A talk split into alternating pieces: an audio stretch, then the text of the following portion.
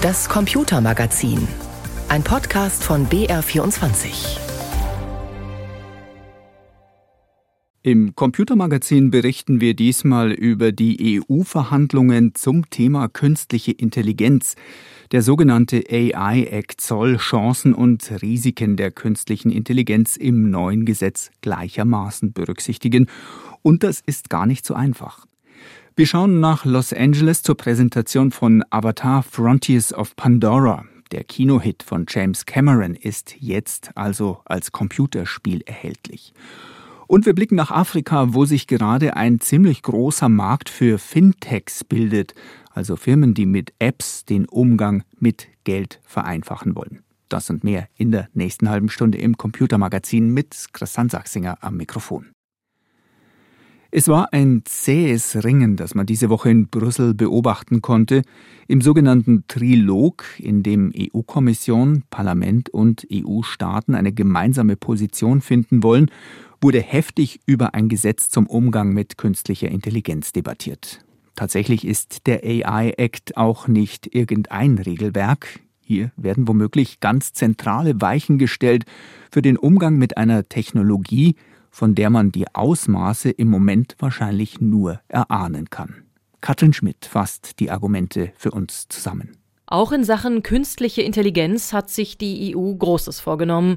Den ersten Aufschlag machte Kommissionspräsidentin Ursula von der Leyen schon im Jahr 2020. Die künstliche Intelligenz eröffnet uns Welten. Das ist fantastisch. Aber diese Welten brauchen auch Regeln. Es muss klare Regeln geben, wenn etwas schief geht. Die Kommission wird ein entsprechendes Gesetz vorlegen. Dieser Entwurf der EU-Kommission liegt nun auch schon seit gut zweieinhalb Jahren auf dem Tisch.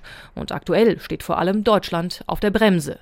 Digitalminister Volker Wissing betonte in Brüssel, Was wir nicht wollen, ist, äh, dass wir in die falsche Richtung gehen. Ein Fehler bei der Regulierung kann bewirken, dass Technologie einen Bogen um Europa macht, dass wir kein innovationsfreundlicher Standort bleiben und am Ende wir diese Schlüsseltechnologie nicht selbst beherrschen, sondern importieren müssen. Die konkrete Streitfrage auf den letzten Metern zum KI-Gesetz lautet deshalb, sollen besonders leistungsfähige KI-Modelle auch besonders strenge Regeln bekommen? Solche Grundlagenmodelle werden derzeit meist von US-amerikanischen Konzernen wie Google, Meta oder dem Start-up OpenAI entwickelt, wie das derzeit größte GPT-4. Das ist auch Grundlage für das bekannte Sprachmodell ChatGPT. Es kann aber auch in andere Anwendungen einfließen, etwa in Software von Krankenhäusern, Anwaltskanzleien und Personalabteilungen oder in Chatbots im Kundendienst. Die deutsche Unternehmenshoffnung in diesem Bereich heißt Aleph Alpha und sitzt in Heidelberg. In Frankreich ist es ein Start-up namens Mistral. Deutschland, Frankreich und Italien sind es nun auch, die sich gegen gesetzliche Vorschriften für solche Basismodelle aussprechen und lediglich für eine Art Selbstverpflichtung für die Unternehmen. Nicht mit uns, sagt das Europaparlament. Wir wollen einen KI-wilden Westen verhindern, so Sergei Lagodinsky, der für die Grünen-Fraktion die KI-Verordnung mitverhandelt. Was nicht passieren wird, ist, dass wir die Industrie gänzlich aus der Verantwortung entlassen. Wir seitens des Parlaments wollen eine verlässliche Regulierung von sogenannten Foundation Models, also ChatGPT und Co. Und darauf werden wir bestehen. Das Parlament plädiert deshalb für Regulierung je nach Risikoklasse mit abgestuften Pflichten für die Speicherung von Daten, mit denen die KI-Systeme trainiert werden, sowie beim Teilen von Informationen und Risikoanalysen mit anderen Unternehmen und Behörden. Dazu liegt ein weiterer Zankapfel auf dem Tisch, die Frage, inwieweit darf künstliche Intelligenz auch zur Gesichtserkennung im öffentlichen Raum eingesetzt werden. Viele Staaten wünschen sich da mehr Möglichkeiten, vor allem um Gefahren abzuwehren, heißt es. Das Parlament hingegen hat sich klar positioniert gegen eine Echtzeitidentifizierung auf Straßen, Plätzen, Bahnhöfen und so weiter die FDP-Europapolitikerin Svenja Hahn. Das ist eine Anwendung von Technologie, die kennen wir aus autoritären Ländern wie China.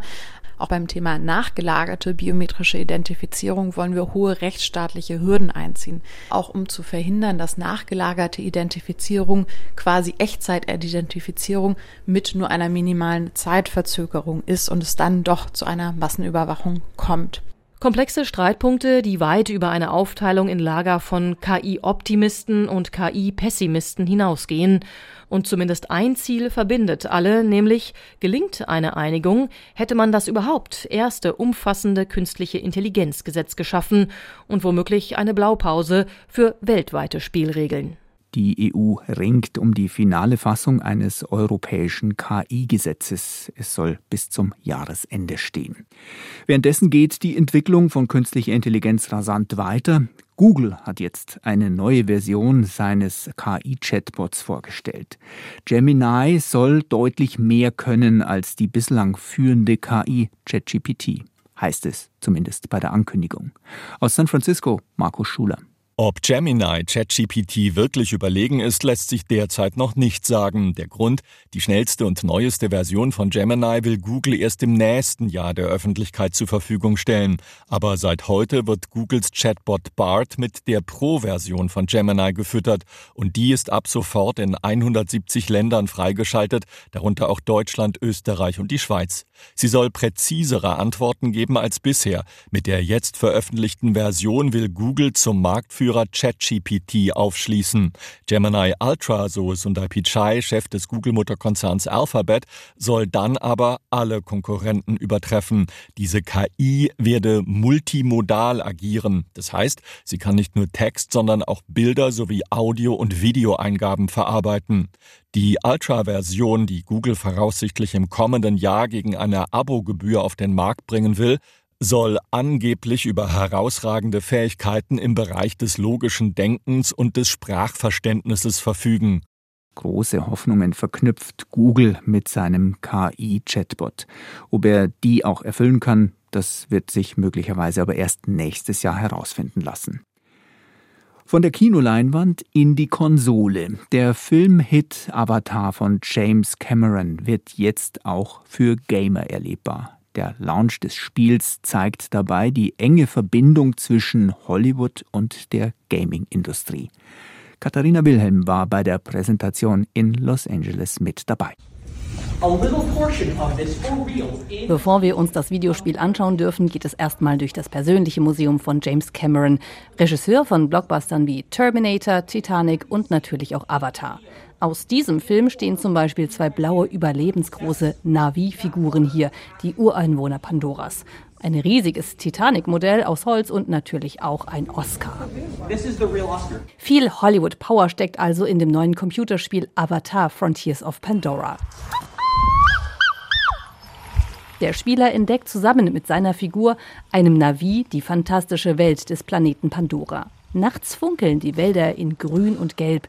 Der Spieler kann auf drachenähnlichen Tieren reiten. Alles eben ganz ähnlich wie in den bis jetzt veröffentlichten Filmen. Die müsse man aber nicht unbedingt kennen, um das Spiel zu spielen, sagt Kreativdirektor Magnus Janssen, der für den Spieleentwickler Massive arbeitet.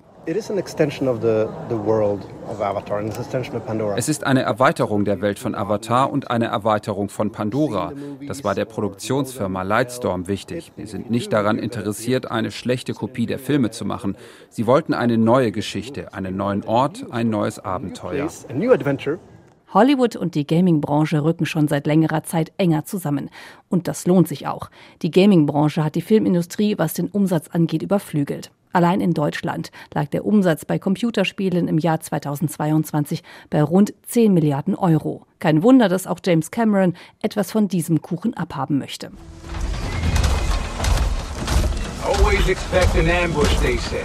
Damit die Spieler die Welt mit den Augen eines Ureinwohners neu entdecken können, griffen die Macher zu einem Kniff. Die Hauptfigur des Games wurde zwar auf dem Planeten geboren, aber in einem Labor gefangen gehalten. I was abducted by the RDA.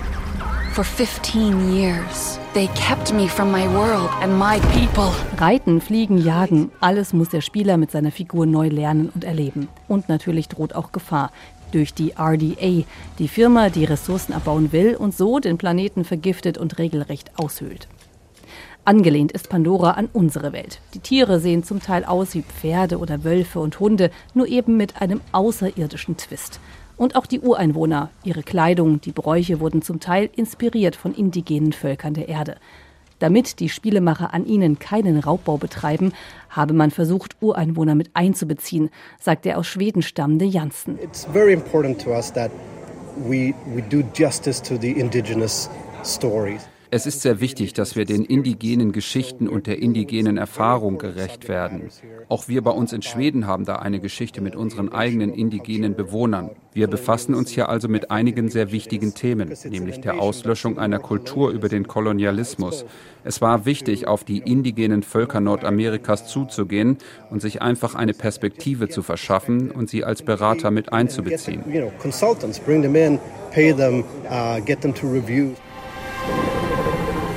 Das Ergebnis ist ein visuell ziemlich überwältigendes Spiel, bei dem der Spieler tatsächlich stundenlang in eine sehr offene Landschaft eintauchen kann. Egal, ob er jetzt gegen die Menschen kämpft und sich den Lebensraum zurückholen möchte oder in kleinen Nebenmissionen den Planeten und die Kulturen besser kennenlernt. Wer auf den dritten Teil der Avatar-Reihe kaum noch warten kann, der könnte sich zumindest mit dem Spiel die Zeit bis zum Kinostart vertreiben. Der nächste Avatar soll 2025 in die Kinos kommen. Avatar Frontiers of Pandora. Das Spiel ist diese Woche erschienen für PlayStation, Xbox und PC zum offiziellen Preis von knapp 70 Euro in der Standardversion. Und wir bleiben noch ein wenig in der Spielewelt. Grand Theft Auto, kurz GTA, das steht für brachiale Action in einer grellen Computerspielewelt. Das Game ist Kult. Der neueste Teil ist für 2025 angekündigt. Jetzt aber steht schon ein erstes Video dazu im Internet und auf YouTube ging es da richtig ab. Aber was fasziniert so an einem Trailer zu einem Spiel, das noch gar nicht da ist? Lucia, do you know why you're here? Bad luck, I guess. Hubschrauberflüge, Verfolgungsjagden, mit fetten Karren herumcruisen, Abhängen am Strand, Dancen in Nachtclubs und auf Dachterrassen. Ja, da ist er endlich, der Trailer zu GTA 6. Innerhalb weniger Stunden sammelte der 90-sekündige Clip fast 40 Millionen Abrufe ein. Kein Wunder, mehr als zehn Jahre ist es her, dass der letzte Teil von Grand Theft Auto erschien, diesem Giganten unter den Computerspielserien. 2025 soll nun der neue Teil erscheinen und schon jetzt ist klar, dass man hier das allererste Mal eine Frau als Hauptfigur wird durch die bonbonbunte GTA-Welt steuern können.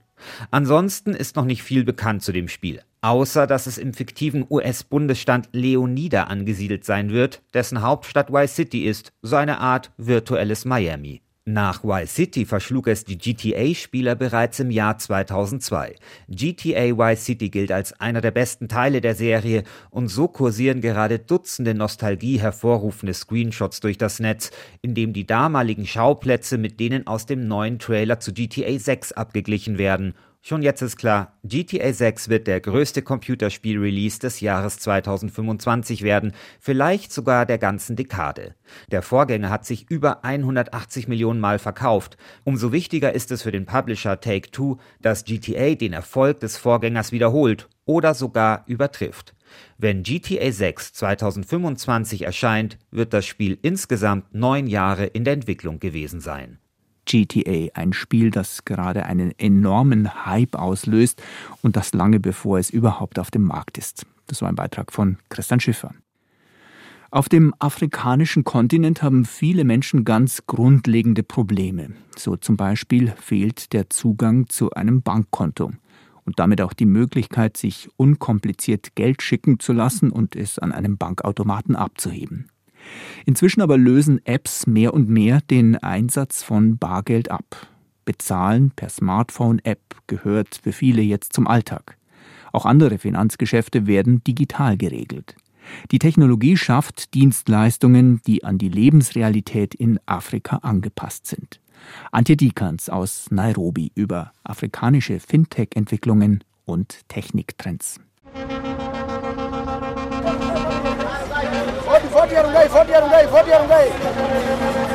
Feierabendverkehr in Kenias Hauptstadt Nairobi. Kleinbusse, Matatus genannt, halten am Straßenrand und laden in Windeseile Passagiere ein.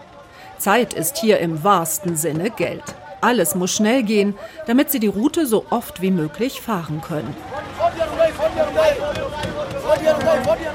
Faith Akinyi zückt beim Einsteigen ihr Mobiltelefon. Damit überweist sie das Geld für ihren Fahrschein. Ein paar Eingaben, schon landet der Betrag auf dem Telefon des Kontrolleurs. Pessa heißt dieses Bezahlsystem.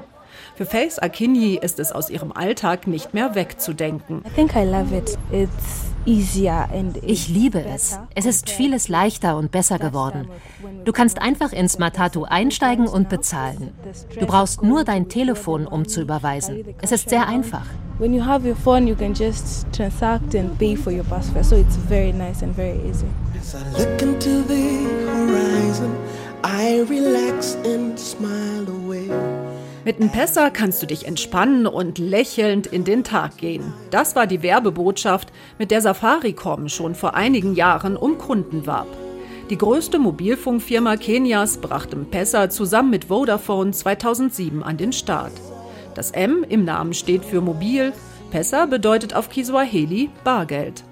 Inzwischen sind etwa 60 Millionen Menschen als Nutzer registriert. So gut wie jeder hat Zugang zu dem System, sagt der kenianische Ökonom James Shikwati. Zumindest jeder, der ein Mobiltelefon besitzt. If you own a cell phone, it means you can dial a number even illiterate person as long as he can press a few numbers on the phone to be able to be bankable. Sogar Menschen, die nicht lesen und schreiben können, seien in der Lage, ein paar Nummern einzutippen.